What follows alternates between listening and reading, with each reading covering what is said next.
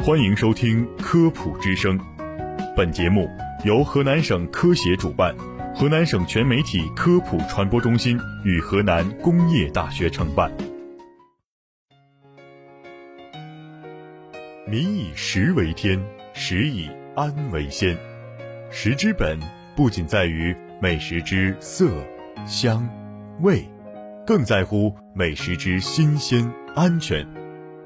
就让食安天下带您一起探索食品安全的世界。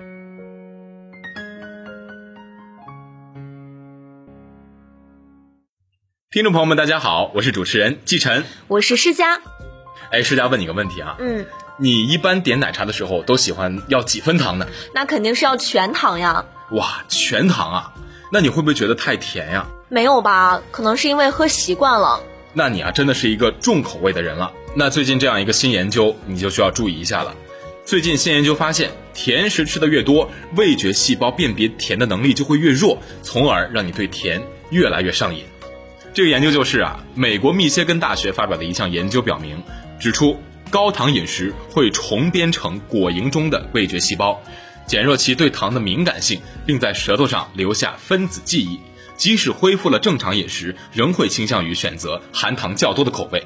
没错，那在这项研究中呢，研究人员发现了一种名为 PRC2 的表观遗传调节剂，参与了果蝇味觉细胞的重塑，会重新编程对食物的感觉反应，从而导致行为的长期改变。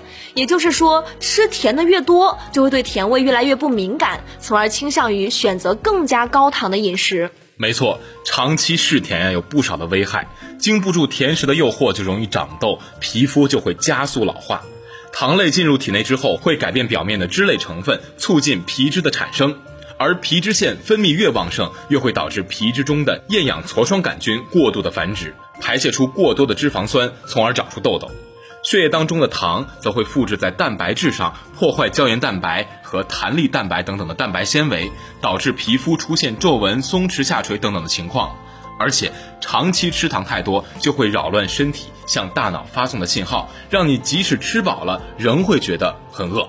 那吃糖过多的时候，人体为了快速应对，血糖水平会突然之间达到峰值，随后又陷入低谷，而且还可能会引发头痛，还会刺激睡眠调节器血清素的产生，导致人昏昏欲睡，甚至会让肝脏变胖，增加血管的压力，导致糖尿病。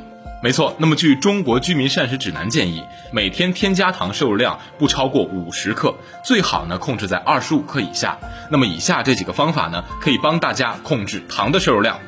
首先，第一点呢，就是看食品的标签，每一百克或者一百毫升的食品当中添加的糖低于五克，可以标注为低糖食品；那么低于零点五克，则可标注为不含糖或者说是无糖食品。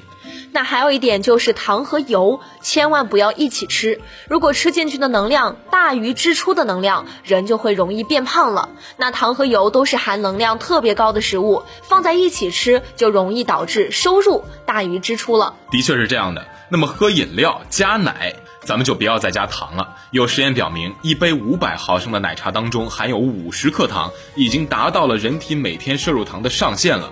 可以在咖啡或者红茶等等饮料当中添加一点鲜奶是可以的。嗯，那还有一点呢，就是水果千万别选太成熟的，成熟度越高的水果中含糖也就越多，而成熟度稍低的水果中不但含糖会少，而且里面有益于健康的营养成分也会更加的丰富。那么除了以上几种方法呢，最重要的还是主动做减糖训练了。通过有意识的从每周一次减糖餐或者说是减糖食物开始，增加到每日少吃一种含糖食物，几个月后口味呢就会越变越淡。用水果、低脂牛奶或者说是酸奶来代替甜食，或者用蜂蜜和果汁来代替糖，这些啊都可以减少糖的摄入量。